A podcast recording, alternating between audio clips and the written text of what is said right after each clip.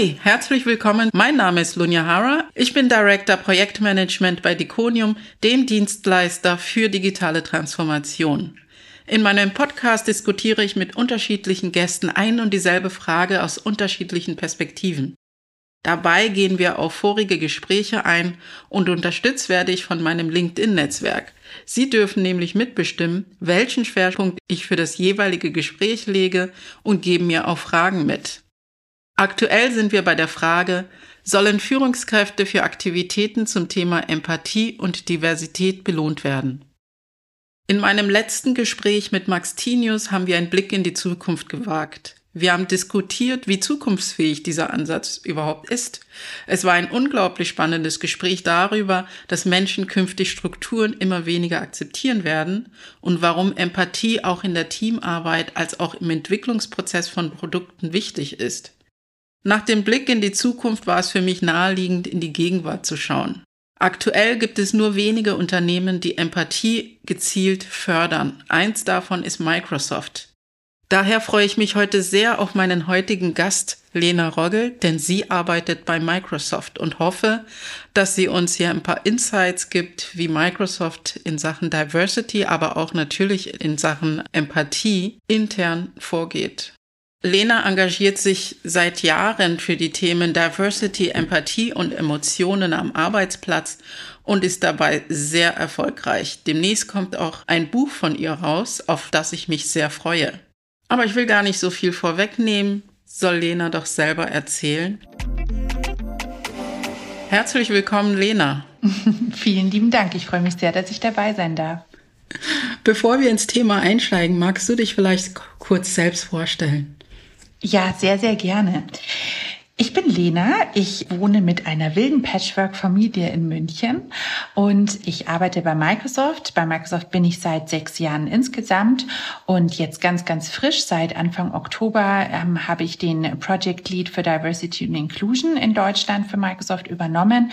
Davor war ich in der Unternehmenskommunikation und habe dort ähm, ja, viel digitale Kommunikation und solche Dinge gemacht. Ich bin aber ursprünglich Quereinsteigerin in die Digitalszene, in die ganze Welt, in der ich jetzt unterwegs bin. Ich bin nämlich eigentlich gelernte Kinderpflegerin, habe in dem Beruf auch fünf Jahre lang gearbeitet und das ist meine Ausbildung. Ich habe also kein Abitur und kein Studium, sondern bin ja über einen anderen Weg hier gelandet. Ja, da passt ja die Position ja super. Da äh, die liegt zum Thema Diversity. Bin selber auch Quereinsteigerin, aber ich finde es super, wenn man da halt wirklich unterschiedliche Leute mit unterschiedlichen Backgrounds in solchen Positionen dann wiederfindet. Ermutigt bestimmt viele andere auch. Ja, absolut. Und ich glaube, die verschiedenen ähm, Dimensionen von Diversity werden ja noch viel zu wenig wahrgenommen. Wir sprechen ja ganz, ganz oft einfach nur von Gender.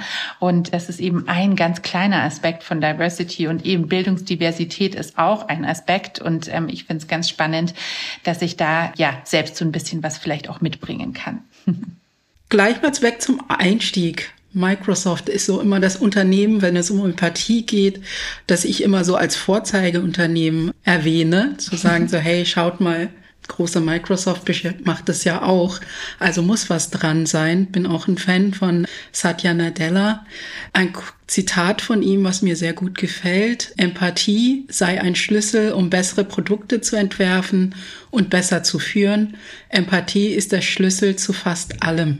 Mhm. Ja, da war ich natürlich sehr begeistert, das von ihm zu lesen. Mhm. Da würde es mich natürlich interessieren, wie wirkt sich das eigentlich im Unternehmen aus? Wie viel kriegt man jetzt mal, sage ich mal, als hier in Deutschland von ihm mit im Unternehmen? Ist das so allgegenwärtig, ist er präsent? Mhm. Ja, also Satya Nadella ist natürlich eine absolute ja, Vorbildfigur, aber man muss ganz klar sagen, wir sind natürlich ein ganz großes Unternehmen und eine Unternehmenskultur entsteht ja aus allen einzelnen Mitarbeitenden und eben nicht von einem Menschen. Trotzdem kann man sagen, dass Satya Nadella definitiv diese Veränderung bei uns auch ganz stark angestoßen hat. Ich glaube, viele kennen auch noch eine andere Zeit von Microsoft, wo Microsoft Microsoft auch noch anders wahrgenommen wurde. Ich habe zu der Zeit noch nicht beim Unternehmen gearbeitet, deshalb kann ich natürlich nur meine persönliche Perspektive teilen. Seitdem ich da bin, ähm, gab es nur Satya Nadella. Ich habe die anderen Führungskräfte nicht miterlebt.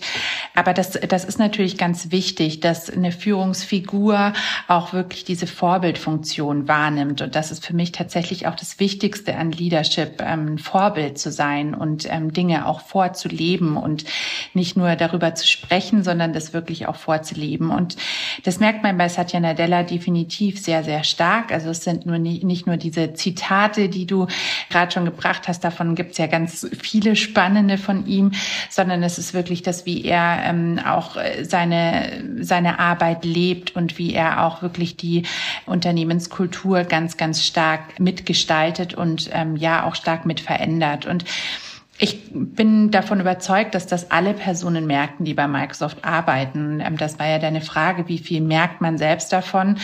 Ich kann mal ganz offen teilen, als ich damals so in Gesprächen mit Microsoft war, dachte ich als erstes so, nee, das ist doch überhaupt nichts für mich. Das ist doch überhaupt nicht interessant für mich, ist kein Unternehmen für mich, weil ich tatsächlich dieses alte Bild einfach von Microsoft noch hatte.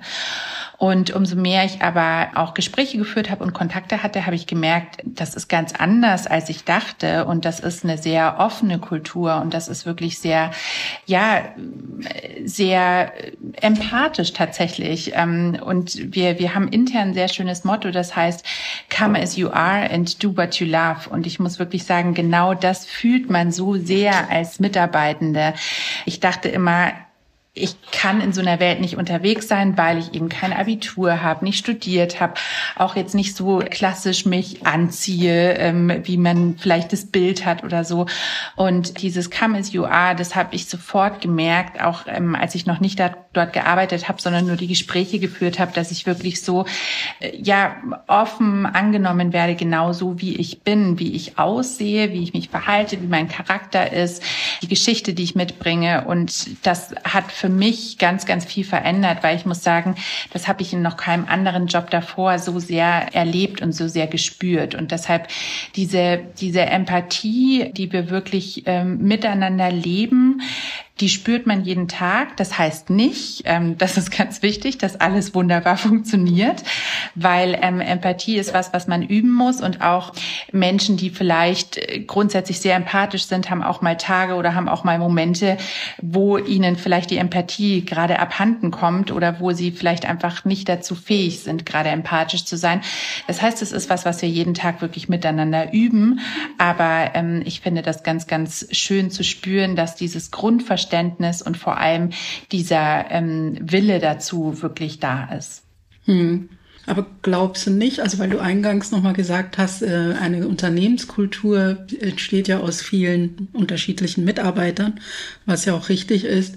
Aber glaubst du nicht, dass es trotzdem manchmal es eine Leitfigur wie ein Satya Nadella braucht, die das halt wirklich gerade von ganz oben vorgibt, was für eine Art von Kultur man haben möchte, dass es nicht das Ganze ent, äh, beschleunigt.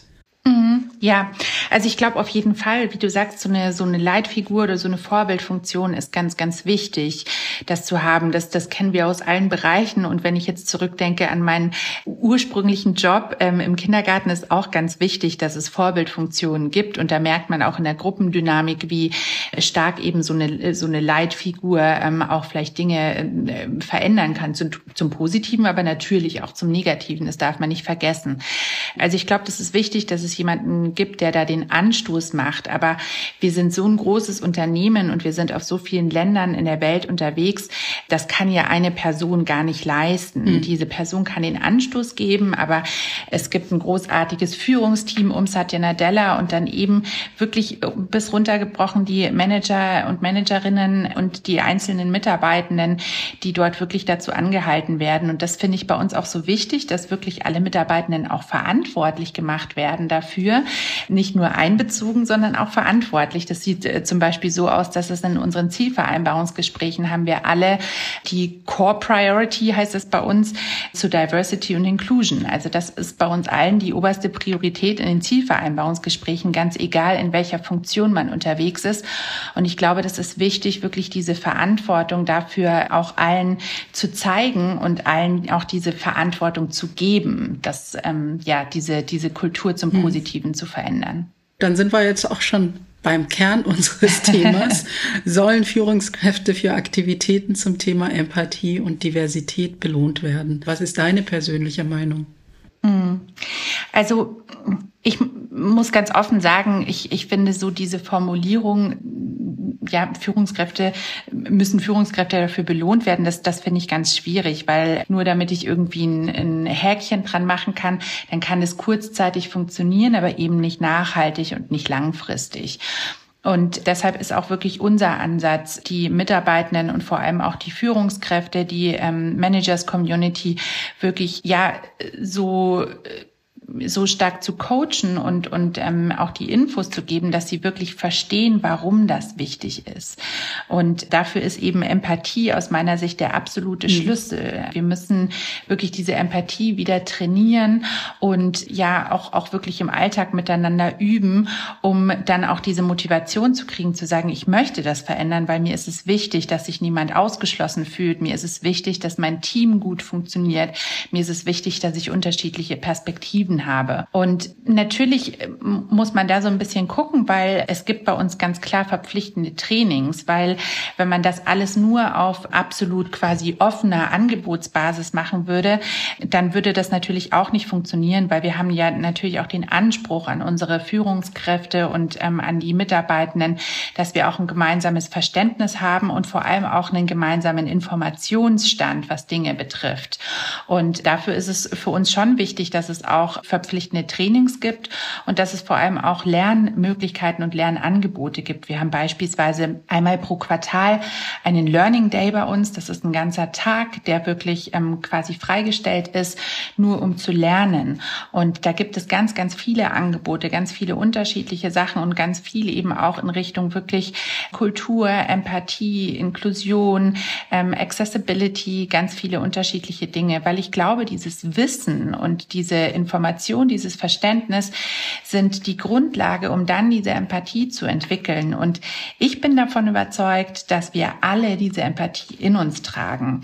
Oft gibt es ja so ein bisschen die Mehr von den empathischen und den unempathischen Menschen. Aus meiner Sicht gibt's das nicht, weil wenn wir uns Kinder anschauen, Menschen sind grundempathisch immer. Das, das ist äh, eine urmenschliche Eigenschaft, dass wir ja auch, auch mitfühlen mit anderen. Und manchmal vergessen wir das zu üben und zu trainieren und dann geht uns das im Laufe des Lebens so ein bisschen abhanden. Aber das ist ein Muskel, der nicht verschwunden ist, sondern der nur neu trainiert werden muss. Und ich glaube, der kann eben trainiert werden durch solche Learning-Möglichkeiten, durch solche Workshop-Runden und dann kommen wir da wieder dahin. Und alle von uns kennen mindestens eine Situation, in der sie sich ausgeschlossen gefühlt haben, in der sie sich nicht zugehörig gefühlt haben. Und ich glaube, wenn wir an dieses Gefühl wieder rankommen, dann können wir diese Grundempathie bei allen wecken. Ja. Hast du ein Beispiel für so ein Training zur Empathie, wie das aussieht? Mm, ja, also es, es gibt ganz unterschiedliche Training. Ich äh, weiß ganz offen gestanden nicht, ob wir ein spezielles nur für Empathie haben, weil Empathie natürlich äh, in allen Dingen involviert sind. Ist. Was mir einfällt, ist ein Training, was ich im letzten Jahr gemacht habe, beziehungsweise da habe ich mich tatsächlich zur Trainerin ausbilden lassen. Und ein Teil dieser Ausbildung war ein Training zu Allyship. Und äh, in diesem Allyship-Training gab es auch einen Teil, der ganz stark um Empathie ging. Und ähm, da gab es zum Beispiel den Empathy Triangle, also so ein Dreieckmodell über Empathie. Und das ist mir ganz, ganz stark im Kopf geblieben. Und ich denke da so oft dran, also fast täglich, ehrlich gesagt. Weil dieses Dreieck ist ein ganz einfaches Modell und es zeigt eben, auf der einen Seite ist der oder diejenige, die von Diskriminierung betroffen sind, auf einer Seite des Dreiecks. Auf einer anderen Seite von dem Dreieck ist der oder diejenige, die die Diskriminierung ja auslösen, ausmachen, die diskriminieren. Und auf der dritten Seite ist der Ally, ähm, also der oder diejenige, die eben für den oder die Diskriminierten eintreten. Und das, das sind eben meistens diese drei Rollen, die es gibt in dieser Konstellation. Und jetzt ist das Spannende daran, dass wir alle jede diese Rolle schon mal eingenommen haben und meistens im Laufe eines einzigen Tages jede Rolle mindestens einmal einnehmen. Und das war für mich so wichtig und so wirklich augenöffnend, weil es nämlich nicht darum geht, wer sind die Guten und wer sind die Bösen und wer sind die Empathischen, wer sind die Unempathischen, wer sind die, die sich für Diversity und Inclusion einsetzen und die dies nicht tun. Darum geht's nicht, sondern ähm, wir alle machen Fehler, wir alle haben Vorurteile, wir alle diskriminieren, egal wie sehr wir uns damit auseinandersetzen und egal wie sehr wir uns bemühen, empathisch zu sein. Das passiert und das ist menschlich, das ist in Ordnung. Aber wir müssen das Bewusstsein dafür haben. Und ich glaube, umso mehr wir uns reflektieren und mir hilft eben dieses einfache Dreiecksmodell wahnsinnig, ähm, immer wieder zu reflektieren, Moment, welche Rolle habe ich jetzt gerade eingenommen und bin ich vielleicht aus Versehen in der Rolle der Diskriminierenden gelandet und was kann ich vielleicht das nächste Mal tun, um nicht in diese Rolle zu rutschen. Und vor allem zeigt das aber, wir sind alle Teil dieses Dreiecks und ähm, wir sind, wir sind alle eine Gemeinschaft und es gibt eben keine Trennung in die empathischen, die unempathischen, die Guten oder die Bösen. Ja. Ja, das vor allem dieses sich bewusst machen das ist, glaube ich, das Entscheidende. Gar nicht, dass man immer wieder alles richtig macht, sondern dass man sich halt auch immer wieder bewusst macht, an welchen Stellen man Fehler gemacht hat und wieso. Und da gebe ich dir recht, dass auf jeden Fall dann auch Trainings, fortlaufende Trainings vor allem helfen und nicht ein, ein einziges Training, also beispielsweise Anti-Bias-Training, einmal durchgeführt. Das ist zwar auch gut, weil dann hat man zumindest mal so ein, ein Grundwissen. Aber das reicht nicht. Äh, ich glaube, das muss man schon kontinuierlich machen. Aber ja, finde ich klasse, dass da, dass man da mit so einem Tages, ähm, das ist ja auch schon mal eine, eine Empfehlung an alle anderen, die hier zuhören, mhm. vielleicht mal einen Tag pro Quartal den Mitarbeitern Zeit geben zum äh, intensiven Lernen zu unterschiedlichen Themen, aber vielleicht auch Empathie und Diversity. Das wäre mhm. schon mal ein Anfang. Absolut. Sehr schön. Aber das, wird das in irgendeiner Form gemessen? Du hattest ja vorhin darüber gesprochen, dass es ein Teil der Zielvereinbarung ist.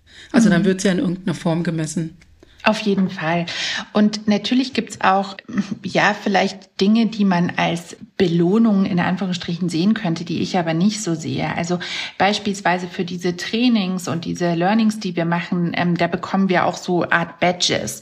Und die haben jetzt keine Funktion. Also ich kann mit den Badges nichts irgendwie, die haben keinen Gegenwert, aber ich kann es einfach zeigen. Ich kann es zum Beispiel auf LinkedIn teilen und kann zeigen, hey, ich habe das Training gemacht und ich habe äh, heute beispielsweise, heute Vormittag habe ich ein Accessibility in Action Training gemacht und bekomme dann dafür so ein kleines Badge. Und für viele ist das einfach schon ganz toll, zeigen zu können, hey, ich habe das gemacht. Und natürlich eben, wenn wir jetzt gerade bei LinkedIn sind, ist das natürlich ein riesiger Faktor, dass ich zeigen kann, hey, wo habe ich mich auch weitergebildet, wo habe ich mich auch auf persönlicher ähm, Basis weiterentwickelt. Das ist was, worauf Unternehmen sehr, sehr stark schauen ähm, im Recruiting und verstärkt noch schauen werden in Zukunft. Nicht nur, was ist für eine fachliche Qualifikation da, sondern was hat auch für eine persönliche Qualifikation und Weiterentwicklung in der ähm, Vergangenheit stattgefunden. Also das, das ist, also könnte man sicher als, als eine Art von Belohnung sehen. Ähm, ja. Und äh, natürlich ist es auch wichtig, dass es nachgehalten wird. Und dafür sind eben diese Zielvereinbarungsgespräche bei uns auch ganz wichtig, dass es dort drin steht, dass man sich konkrete Ziele setzen muss zu dem Thema, zu dem Bereich und natürlich diese Ziele auch überprüft werden, ob und wie das erreicht worden ist. Und wir dann auch gemeinsam schauen, ähm, was, woran hat es vielleicht gelegen, dass das nicht erreicht werden konnte, ähm, was, welche Umstände waren vielleicht da oder auch umgekehrt umgekehrt, was, was gab es denn noch für Zusatzachievements? Und ich glaube, ganz wichtig ist wirklich das positive Sichtbarmachen von ja, Aktivitäten von Menschen, die sich einsetzen, von Menschen, die Dinge verändern, die ähm, vielleicht besondere äh, ja, Dinge auch umsetzen bei uns, zum Beispiel mit Kunden oder Partnerunternehmen. Und dieses Sichtbarmachen ist, glaube ich, ein ganz, ganz wichtiger Punkt und für viele ganz klar einfach auch, auch eine Art der Belohnung, wirklich zu zeigen, hey, ich sehe das und ich finde das toll und ich freue mich darüber. Ja, äh, gilt das bei euch für alle Mitarbeiter oder nur die Führungskräfte? Diese, ähm, das im Zielvereinbarungsgespräch gilt wirklich für alle Mitarbeitenden. Also das hat sowohl unsere CEO als auch unser Praktikant hat das drin. Das ist wirklich äh, für alle gleichwertig und das finde ich auch ganz wichtig. Natürlich. Ähm, Aber auch zu den Themen Diversity und Empathie? Genau, Diversity and Inclusion ist die Core Priority und ähm, das gilt wirklich für alle, für alle im Unternehmen. Und das finde ich ganz, ganz wichtig, weil darüber haben wir vorher gesprochen. Vorbildfunktionen sind wichtig, Führungskräfte sind wichtig, aber wir sehen ja auch ähm, nicht nur in Unternehmen, sondern zum Beispiel auch in der Politik, wie wichtig auch Grassroots-Bewegungen sind. Und deshalb ist es auch ganz wichtig, wirklich auch die BerufseinsteigerInnen ganz stark einzubeziehen. Und natürlich muss man dann auch schauen, was passt auch zu dem jeweiligen Level. Also natürlich habe ich von der Führungskraft eine andere Erwartung, was Diversity and Inclusion betrifft, als vielleicht von einer Praktikantin oder einem Praktikant. Das muss man natürlich dann immer individuell gucken. Aber wir alle haben das in unseren Zielvereinbarungsgesprächen und dann wird auf individueller ähm, Basis und auf die Rolle bezogen geschaut, wie das dann konkret aussehen kann. Wow, Aber ich möchte, eine Sache muss ich nochmal rausstellen. Da hast du was sehr Gutes gesagt, über das ich selber noch gar nicht so nachgedacht habe. Dass ja in Zukunft, also die Trainings, die ihr macht, kann man ja Badges und Zertifikate mhm. kriegen. Und da hast du gemeint, dass es ja in Zukunft noch stärker darauf geschaut wird. Also mhm. das Thema, welche Kernkompetenzen bringst du mit? Und dass vielleicht explizit auch geschaut wird, äh, unabhängig davon, auf welche Position du dich bewirbst, dass mhm. auch nach, nach Diversity beispielsweise ähm, Kenntnisse gefragt ja. wird. Ja, absolut. Also das finde ich sehr spannend, weil aktuell ist es ja, glaube ich, wird das immer ausgelagert, was ich so mit, mhm. also zumindest bei den Unternehmen, wo ich es mitkriege, dass sich halt nur Kollegen damit beschäftigen, die sowieso ein intrinsisches Interesse an dem Thema haben. Mhm. Oder ähm, es werden halt nur bestimmte Positionen in diesen Themen ausgebildet, geschult mhm. oder trainiert, aber nicht einfach zu sagen, das ist ein Thema, was alle betrifft. Und ja. eigentlich geht's ja um alle. Ja. ja. Ähm, und das finde ich einen tollen Ansatz, den ihr da fahrt. Was von dem, was ihr macht, ist denn auf andere Unternehmen übertragbar? Also ich glaube tatsächlich, dass auch eben in die Zielvereinbarungsgespräche aufzunehmen, das, das ähm, ist, ist auch, äh, denke ich, für alle Unternehmen umsetzbar. Und dann kann man ja immer noch gucken, okay, wie passt das auch zum Unternehmen und, und auch zu den Bereichen, in denen man unterwegs ist. Aber ich glaube, das einfach mit aufzunehmen, zumindest als konkrete Frage, das, das kann ganz helfen, um das Bewusstsein zu schärfen. Und ansonsten gibt es, glaube ich, noch zwei Dinge bei uns, die, die ich ähm, in dem Zusammenhang vielleicht gerne ähm, nennen würde, weil ich merke, dass die ganz wichtig für uns sind. Einerseits sind das unsere Diversity und Inclusion Champs. Und das ist ganz schön. Das, das sind ich würde mal übersetzen, das sind so Art KlassensprecherInnen für die verschiedenen Abteilungen und Bereiche. Das heißt, da kann man sich quasi auf freiwilliger Basis auch nochmal melden und sagen, ja, ich möchte jetzt ähm, für unser Team diese Diversity and Inclusion Champ Rolle einnehmen und ich gucke dann eben nochmal besonders, was passiert bei uns im Team gerade und was passiert aber auch im Unternehmen, was ich ins Team zurücktragen kann. Und das ist eben dann auch nochmal eine eigene Community, die sich wirklich miteinander vernetzen und dadurch entsteht eben ja mit Fokus auf das Thema Diversity and Inclusion entsteht nochmal so eine eigene Community, unternehmensübergreifend, die sich eben austauschen kann, die Best Practices ähm, scheren kann, abteilungsübergreifend und wir somit dann eben so ein bisschen tatsächlich diese Grassroots-Bewegung auch ja so ein bisschen gestalten können oder unterstützen können. Also das ist ganz wichtig und da merke ich, dass wir wahnsinnig viel voneinander und miteinander lernen, weil eben in unterschiedlichen Abteilungen ganz unterschiedliche Herausforderungen vielleicht sind oder auch Möglichkeiten und wir dadurch, dass wir das ähm, in dieser Community miteinander teilen, auch wirklich viel lernen und nochmal viel Feedback kriegen. Zum Beispiel auch, welche Trainings vielleicht gebraucht werden oder welche Trainings vielleicht nicht so gut sind oder was speziell lokal nochmal eine Herausforderung ist. Und das ist ein Punkt. Und ähm, auf der anderen Seite gibt es noch, und äh, das ist im Prinzip auch ein Community-Thema, wir haben eben mitarbeitenden Communities zu unterschiedlichen Themen, würde ich mal sagen. Also wir haben beispielsweise eine Women's at Microsoft Community, wir haben eine LGBTQI Plus Community, wir haben eine Families Community, wir haben eine Disability Community. Und das sind quasi Gruppen, mitarbeitenden Gruppen, die sich selbst gegründet haben. Also auch das ist nichts, was vorgegeben wird, sondern da ja, die, die Communities tun sich zusammen, auch so, ja, um, um bei dem Schulvergleich von den KlassensprecherInnen zu bleiben, könnte man sagen, so ein bisschen Arbeitsgruppen oder Arbeitskreise, die es auch in der Schule gab und sowas ähm, setzen wir eben auch im Unternehmen um zu, zu allen unterschiedlichen Themen um da einerseits auch ja den Austausch zu ermöglichen und natürlich man freut sich ja immer, wenn man mit Gleichgesinnten sich so ein bisschen austauschen kann mit Menschen, die vielleicht ähnliche Erfahrungen haben. Ich war bei uns äh, beispielsweise vier Jahre im Vorstand von unserer LGBTQI Plus Community und fand das ganz toll, da einfach ja wirklich so äh, auch auch diesen Austausch mit der mit der Community zu haben und miteinander Aktivitäten. Wir ähm, waren dann, natürlich haben wir beispielsweise immer den Christopher Street Day organisiert, aber das ist ja nur so ein bisschen die Spitze des Eisbergs, weil viel wichtiger ist das, was macht man im Unternehmen und wie schaffen wir den Austausch, wie schaffen wir zum Beispiel, dass mehr Menschen auch vielleicht trauen, offen sich zu outen und offen damit umzugehen und wie können wir diese Kultur schaffen und diese Safe Spaces auch äh, für die jeweiligen Communities. Und das ist ganz, ganz wichtig ähm, bei uns wirklich äh, zu, zu, den, zu den ganz speziellen Themen. Auch das sollte immer auch von der Geschäftsführung mit unterstützt werden. Also wir haben dann ähm, so ein bisschen, ja, also bei uns heißt es Exec Sponsors, also Menschen aus der Geschäftsführung, die das Thema dann wirklich unterstützen und da auch so ein bisschen als ähm, Vorbildfunktion Schirmherr. dienen. Also genau. Schirmherrschaft vielleicht für ein Thema übernehmen. Ja. Aber das finde ich ja eine tolle Idee. Ne? Ja, also Schirmherrschaft trifft es eigentlich ganz gut, das stimmt. Genau, und da, da eben dann auch ähm, Sichtbarkeit zu schaffen. Und auch diese Communities gibt es ähm, zum großen Teil weltweit, also auch in anderen Ländern. Und das wiederum finde ich dann nochmal ganz, ganz spannend, die verschiedenen ähm, Aspekte aus den verschiedenen Kulturen dann auch mitzukriegen. Um bei meinem Beispiel zu bleiben mit der LGBTQI Plus Community. Es gibt ja einige Länder weltweit, wo es äh, die Todesstrafe immer noch gibt für Menschen aus der queeren Community.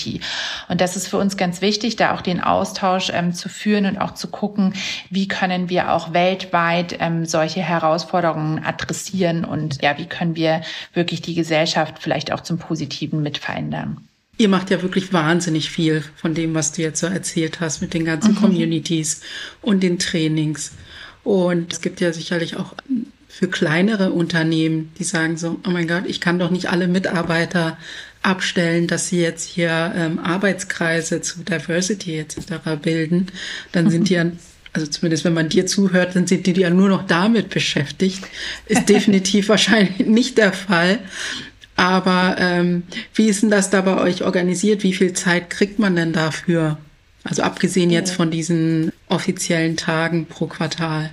Ja, also ich glaube, das ist ganz wichtig, da auch ein, ähm, ja, auch, auch ein richtiges Bild zu zeichnen, dass es nicht darum geht, eben nur noch das zu machen, sondern ähm, dass es eigentlich genau umgekehrt darum geht, das zu machen, um auch das Business besser zu machen und um auch wirklich die Business KPIs zu erreichen, weil dafür gibt es ja mittlerweile Gott sei Dank unzählige Studien, die auch genau das zeigen, dass wenn wir Diversity und Inclusion in Unternehmen und in Teams wirklich umsetzen, wenn wir empathisch miteinander umgehen, wenn Menschen empathisch geführt werden, dass wir erfolgreicher und produktiver sind. Und genau darum geht es natürlich am Ende des Tages, dass wir wirklich gemeinsam als Teams ähm, auch erfolgreicher sind in dem, was wir tun und dass wir auch als Unternehmen produktiver sein können. Und es geht nicht darum, das quasi so ein bisschen als Beschäftigungsmaßnahme zu machen, sondern das, das hat ja auch einen Grund. Wie viel Zeit man darin investiert, ist, glaube ich, sehr, sehr unterschiedlich. Und ich glaube, das ist auch schwer abzugrenzen, weil ganz viele Dinge natürlich ineinander greifen. Und ich war jetzt heute Vormittag in einem Meeting, da haben wir einem sehr großen Kundenunternehmen von Microsoft auch gezeigt, wie man unsere Tools, wie man unsere Pro Produkte ähm, auch accessible nutzen kann. Und ähm, dafür war eine Kollegin von mir dabei, Franzi, die ist Customer Success Managerin bei uns und sie ist von Geburt an blind und sie hat eben gezeigt, wie sie unsere Tools nutzt und wie man PowerPoint-Präsentationen er erstellt, so dass sie auch ähm, ja accessible sind, barrierefrei eben, wie man Mail schreiben kann, die barrierefrei sind. Und ähm, sowas kann man ja nicht abgrenzen müssen. Ist das jetzt DNI-Arbeit? Nee, natürlich, das ist Franzis Job, auch einfach das zu tun.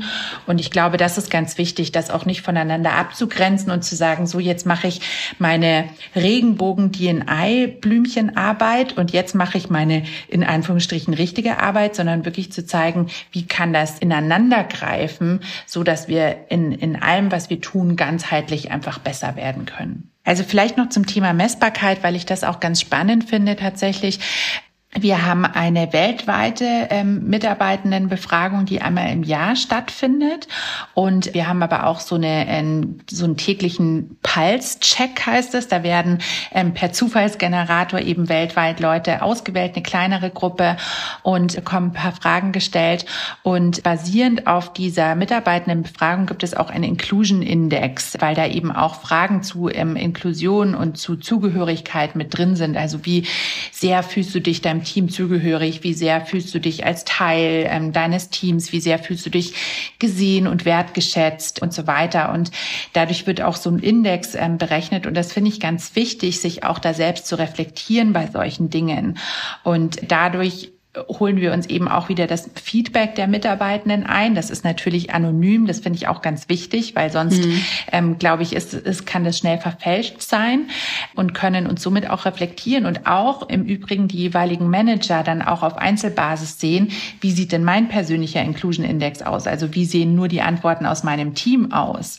Wie stehe ich da vielleicht auch im Vergleich zu anderen ManagerInnen? Und das finde ich ganz wichtig, um für sich selbst auch zu sehen, okay, kann ich mich da weiterentwickeln? Entwickeln und ähm, habe ich, habe ich eine positive Entwicklung im Vergleich zum letzten Jahr gestellt. Und natürlich messen wir auch allgemein das Thema Diversity und Inclusion für, für uns als Unternehmen und äh, schauen da ziemlich ehrlich in den Spiegel. Wir veröffentlichen ähm, seit vielen Jahren ein Diversity and Inclusion Report. Der ist auch eben ganz öffentlich zugänglich, wo wir eben auch schauen, wie sieht die Repräsentation von verschiedenen ähm, ja, Gruppen auch aus?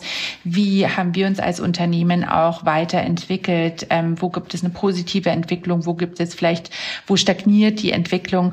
Und das finde ich ganz wichtig, sich sowas auch anzuschauen, weil nochmal, es geht nicht darum, über über, irgendwas bunte Zuckerstreusel zu, zu ähm, regnen zu lassen und zu sagen, ach, jetzt haben wir eine schöne Diversity and Inclusion Welt.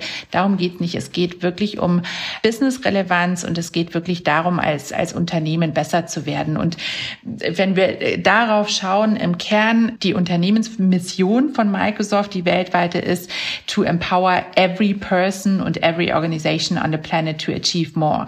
Und wenn wir da einfach ehrlich zu uns selbst sein wollen, dann müssen wir sagen, wenn in unserer Mission Every Person steht, dann müssen wir das auch ernst nehmen und umsetzen.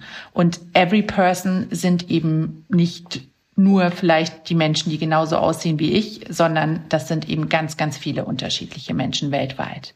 Das ist ja eine sehr starke Mission. Gut, dann würden wir, würde ich gerne noch mal zum Ende hin auf ein paar Fragen aus der Community schauen. Eventuell haben wir das eine oder andere schon beantwortet. Der Ole fragt, ich frage mich, ob Lena mit dem Wissen von heute eine andere Pflegekraft gewesen wäre in ihrer ersten beruflichen Laufbahn. Du warst aber gar nicht äh, Pflegekraft, sondern Kindergärtnerin, wenn ich es richtig verstanden habe. Äh, genau, also Kinderpflegerin im Groben kann man das, glaube ich, als, als äh, Pflegekraft auch zählen. Und ja, also ich, ich äh, danke dir, Ole, für diese Frage. Ähm, ich hatte sie schon gesehen ähm, auf LinkedIn und habe mich sehr darüber gefreut. Und gleichzeitig habe ich auch überlegt, hm, wie kann ich diese Frage beantworten? Weil natürlich kann man immer rückblickend sagen, ja, ich hätte vielleicht was anders gemacht. Aber ich glaube, es geht vor allem darum, dass wir in dem Moment äh, mit dem Wissen, was wir haben, wirklich auch das Beste tun. Und Gott sei Dank haben wir die Möglichkeit, immer zu lernen.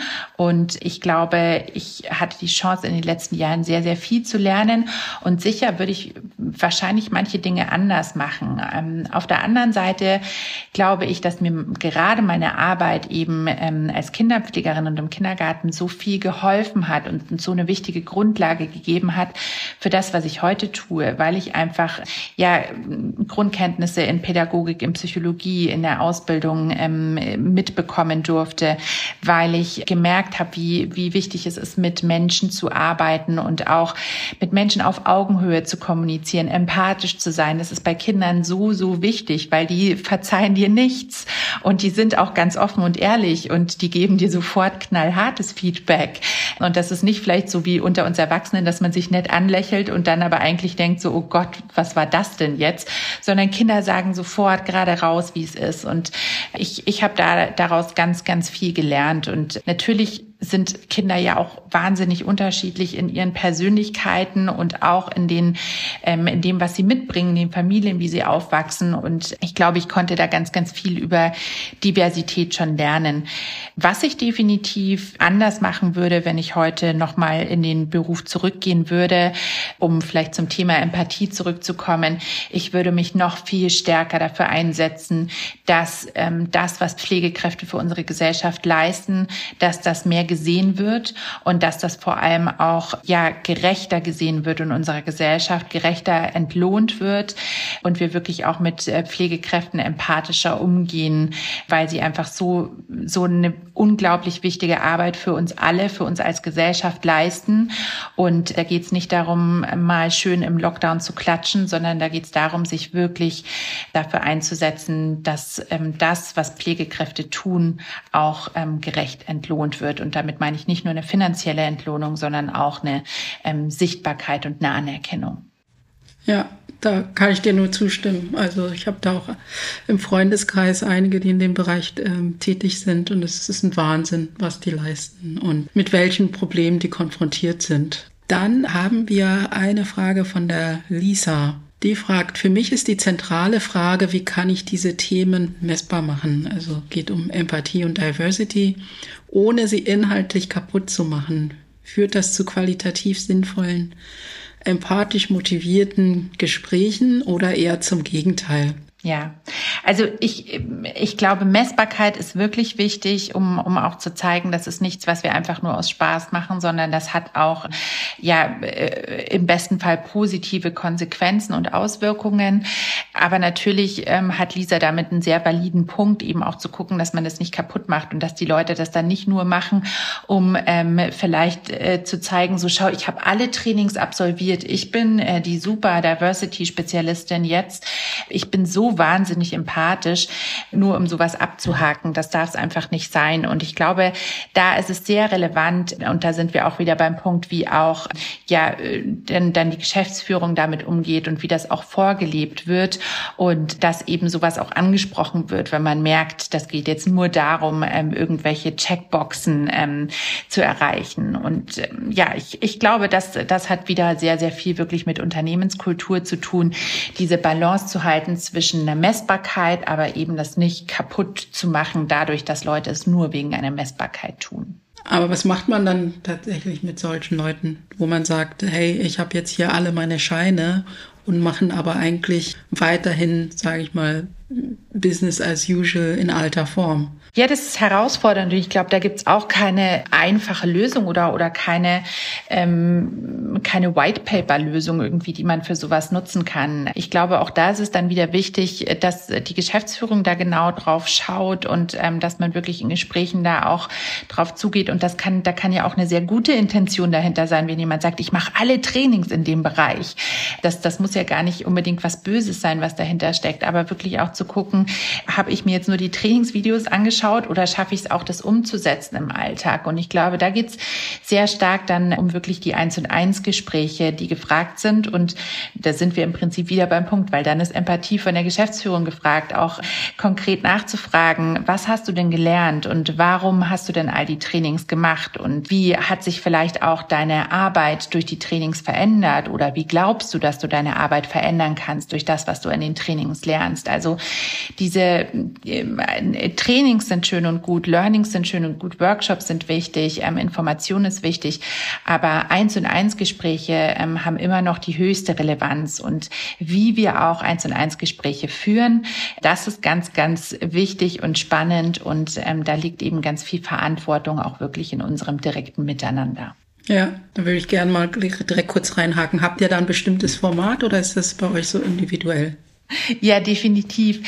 Also es gibt definitiv so ein paar äh, Frameworks, die man nutzen kann oder so ein bisschen, ja, vielleicht kann man es auch Playbooks nennen, so ein paar Vorgaben, ähm, die, die man für sich nutzen kann, aber nichts, was man nutzen muss und, und woran man angehalten ist, das genau so zu tun. Also für Manager haben wir so ein Manager-Modell, was wir eben für uns, für uns so ein bisschen definiert haben und das basiert auf drei Säulen. Das ist Model, Coach und Care also Vorbild zu sein, ähm, Coach zu sein und sich zu kümmern, diese drei Säulen wirklich wahrzunehmen und die sind dann auch nochmal mit konkreten Action-Items für die verschiedenen Säulen auch hinterlegt, damit Manager auch wirklich sehen kann, ah, wie kann ich das konkret umsetzen. Aber ich glaube auch da, dass das ist kein One-Size-Fits-All, weil als Managerin muss ich ja auch die Fähigkeit haben und eben die Empathie haben, auch zu spüren, wie kann ich mit wem umgehen. Und wenn ich jetzt an mich selbst denke, denke, es gibt in der Vergangenheit gab es Mitarbeitende, die vielleicht sehr offen damit umgehen konnte, dass ich sehr emotional bin und den ich auch eine sehr emotionale Ebene hatte.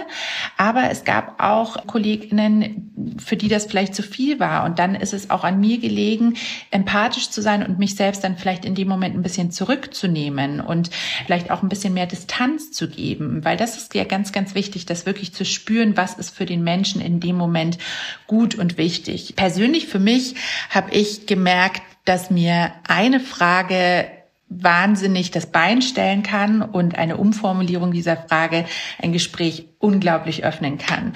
Und zwar ist es der klassische Start ins Gespräch. Was fragen wir, wenn wir ins Eins und Eins reingehen oder wenn wir in einen Call reingehen? Wir fragen, und wie geht's? Und was antworten wir? Ja, gut. Hm.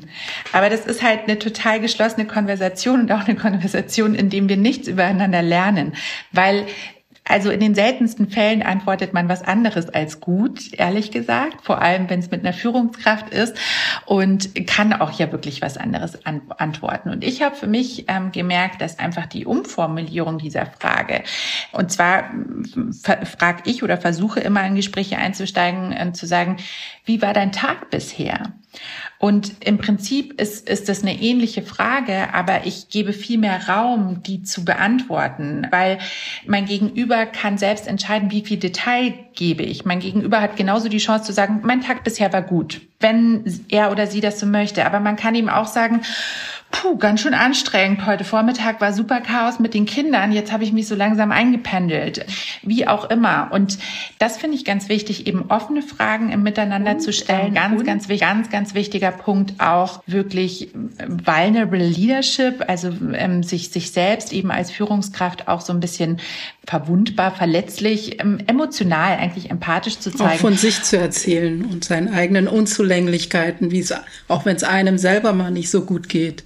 Ja, ja, also ich glaube, das kann so viel öffnen, wenn man selbst einfach sagt, so, Puh, wie war dein Tag bisher? Ehrlich gesagt, mein Tag war ein Desaster bisher. Und damit kann man die Möglichkeit geben, jemandem anderen auch was zu erzählen. Oder hey, ich habe heute so was Lustiges erlebt und äh, vielleicht eine kleine Anekdote zu teilen. Also ich glaube, das ist ganz wichtig, dass wir Gespräche offener führen, dass wir auch selbst uns offener geben in Gesprächen, eben genau das, was du angesprochen hast, auch eigene Erfahrungen zu teilen und so einen Raum zu öffnen. Und dadurch können wir ganz gut spüren, wie sehr sehr öffnet sich die Person gerade, wie sehr kann ich vielleicht auch noch mal einen Schritt zugehen oder wie, wie viel muss ich vielleicht auch jetzt ein bisschen in Distanz gehen, weil ich merke, die Person möchte das gerade nicht. Und das ist eine ganz, ganz wichtige Aufgabe von Führungskräften aus meiner Sicht. Dann haben wir noch eine Frage von Friederike. Mich würde interessieren, ob Lena den Eindruck hat, dass gewisse Führungskräfte resistent gegenüber Diversitätsthemen sind und vor allem, wie man das ändern kann. ähm, ja, spannende, spannende Frage ähm, und auch sehr spannende Formulierung. Ja, resistent, ja. Ja. geht gar nichts mehr. Genau, das, das klingt ganz spannend. Also ich, ich glaube, wir, wir alle wissen, was Friederike meint und wir alle kennen es vermutlich auch, ähm, dass es einfach Menschen gibt, die das Thema vielleicht nicht ernst nehmen oder die das Thema nicht wahrnehmen oder die sagen, ja, ja, und dann passiert aber nichts. Ich glaube, es ist ganz wichtig, da eben auch keine Fronten aufzubauen, sondern wirklich Brücken zu bauen, weil dann sind wir wieder bei diesem Empathietriangel, den ich vorher beschrieben habe. Wir alle haben auch mal Momente, in denen wir vielleicht nicht so offen sind und in denen wir vielleicht sagen, ja, ja, mache ich und eigentlich gar nicht machen. Und ich glaube, es ist sehr wichtig, mit solchen Menschen ja auch empathisch und geduldig zu sein und auch immer wieder nachzuhalten und auch immer wieder zu fragen und auch nach einem Warum zu fragen und auch ein Gespräch anzubieten und wirklich immer wieder diese, diese Brücken zu bauen, weil ich glaube nicht, dass es ähm, wirklich Menschen gibt, die resistent dagegen sind, um bei der Formulierung ähm, dagegen sind, um bei der Formulierung zu bleiben, sondern ich glaube, es gibt Menschen, die vielleicht noch nicht für sich dieses Bewusstsein und vielleicht noch nicht diese Selbstreflexion haben. Und dabei können wir helfen, dabei können wir uns gegenseitig unterstützen und wirklich auf eine ehrliche Augenhöhe gehen. Ich hatte es beispielsweise mal in, in der Vergangenheit, ich möchte jetzt hier nicht zu sehr ins Detail gehen, aber mal ein Gespräch und jemand hat mich gefragt, ja Lena, muss ich mich jetzt dafür schämen, dass ich ein alter weißer Mann bin? Und das war so ein bisschen eine provokative Frage und man mhm. hat so mhm. gemerkt, da ist viel auch, ja, Groll. vielleicht auch Groll, ja, vielleicht auch tatsächlich Verletzung drin, mhm. dass, dass man das Gefühl hat, so hey, ich habe gar nichts gemacht und nur weil ich ein alter weißer Mann, Mann bin, bin, soll ich jetzt zu dem Bösen gehören so. Und ich fand das aber ganz wichtig, dass ähm, derjenige sich auch getraut hat, mir gegenüber das so offen zu formulieren, weil das hat uns die Chance gegeben, Gespräch zu führen. Und ich habe dann eben auch gesagt, nein, überhaupt nicht. Darum geht's nicht. Niemand muss sich dafür schämen, was und wer er ist, weil wir sind die Menschen, die wir sind. Aber wir können unsere Privilegien ja auch nutzen, um eben Verantwortung zu übernehmen, um Macht zu übernehmen, um Dinge zu verändern. Und äh, in diesem Gespräch, das war so schön, weil ähm, wir gemerkt haben, als wir darüber gesprochen haben und auch die diese Perspektiven dann gesehen haben. Es geht nicht darum, dass du jetzt ausgeschlossen bist, dass du zu den mhm. Bösen in Anführungsstrichen gehörst, sondern es geht darum, dass du genau diese Privilegien, die du hast, dass du die nutzt und dass du diese Macht und diese Verantwortung nutzt, um Dinge zum Positiven zu verändern. Und ich kann sagen, bei dieser Person hat das wirklich alles verändert. Das ist jemand, der sich heute sehr, sehr nachhaltig und sehr stark für Diversität und Inklusion einsetzt.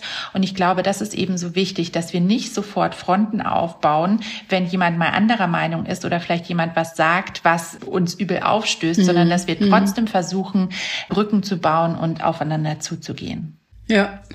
Das ist halt ein sehr emotionales Thema, wo halt auch an manchen Stellen oft Fronten entstehen. Ja. Aber ich sehe es genauso wie du. Also das ist, mir ist halt auch der Dialog äh, wichtig, dass man mhm. immer von allen Seiten gesprächsbereit bleibt, weil am Ende können wir die Probleme nur gemeinsam lösen. Lena, wir kommen jetzt zum Schluss. Gibt es noch irgendwas, wo du sagst, ah, das habe ich nicht gefragt, würde ich aber gerne hier noch mitgeben wollen? Hm. Ach, ich glaube, wir, wir hatten so ein schönes Gespräch und, und haben so viele schöne Themen gestreift. Und ich glaube, ganz wichtig ist einfach, dass wir alle jeden Tag die Chance haben, Dinge zu verändern. Und wir alle haben die Chance, jeden Tag zu lernen, ähm, zu wachsen, uns gegenseitig zuzuhören und miteinander zu lernen, voneinander zu lernen. Und ja, die, die Gesellschaft und die Welt, in der wir leben, zu einer besseren zu machen. Und auch wenn das nur ganz kleine Schritte sind, ich glaube, wenn wenn wir alle jeden Tag kleine Schritte gehen, dann können wir ganz, ganz viel Großes verändern. Und das ist mir einfach wichtig, dieses Bewusstsein. Es geht nicht darum, dass die Geschäftsführung was tut, dass die großen ähm, CEO Dinge tun, sondern wir alle können Dinge tun, jeden Tag. Und das muss auch nicht auf Social Media passieren. Das muss gar nicht, gar keine große Bühne haben, sondern das ähm, kann und sollte bestenfalls wirklich das sein, wie wir im Alltag mit Menschen und miteinander umgehen. Und so können wir alle einen Unterschied machen. Ja, das ist ein tolles Schlusswort. Dankeschön. Und dazu hast du gerade heute in meinem Podcast hier einen großen äh, Beitrag geleistet mit deinen vielen Tipps, die du hier heute geteilt hast. Äh, ich freue mich sehr. Also auch für mich war da ganz, ganz viel dabei, was ich mitnehmen kann und ähm, freue mich, dass ich auch, äh, wenn mich mal jemand fragt, was kann man denn tun, dass ich sagen kann, so hey, hör dir mal diesen Podcast mit Lena an. da hat sie ganz, ganz viel erzählt mit äh, praktischen Tipps, die man sofort anwenden könnte. Vielen, vielen Dank für deine Zeit.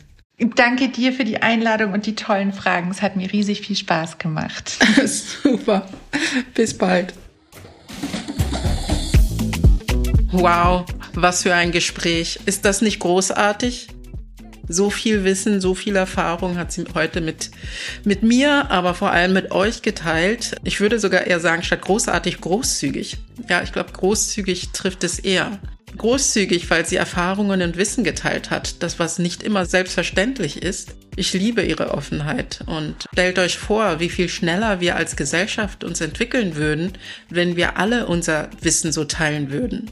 Ich hoffe, es waren auch einige Tipps dabei, die euch inspiriert haben, motiviert haben, einfach mal auszuprobieren. Falls ihr die Möglichkeit habt, dann tut das und lasst es mich gerne wissen. Ich freue mich, wenn ihr meinen Podcast abonniert und weiterempfiehlt. Wenn ihr mehr über mich erfahren wollt, dann folgt mir auf LinkedIn oder Instagram. Dort teile ich regelmäßig Beiträge zum Thema empathischer Führung. Mein Name ist Lunya Hara. Schön, dass ihr zugehört habt. Bis zum nächsten Mal. Der Podcast ist eine Haus 1 Produktion powered by LinkedIn. Die Redaktion machte Melanie Geigenberger, Schnitt und Sounddesign sind von Joscha Grunewald, die Musik ist von JJ da Costa, das Cover gestaltete Lukas Flade. Alle Folgen findet ihr auf allen gängigen Podcast-Plattformen.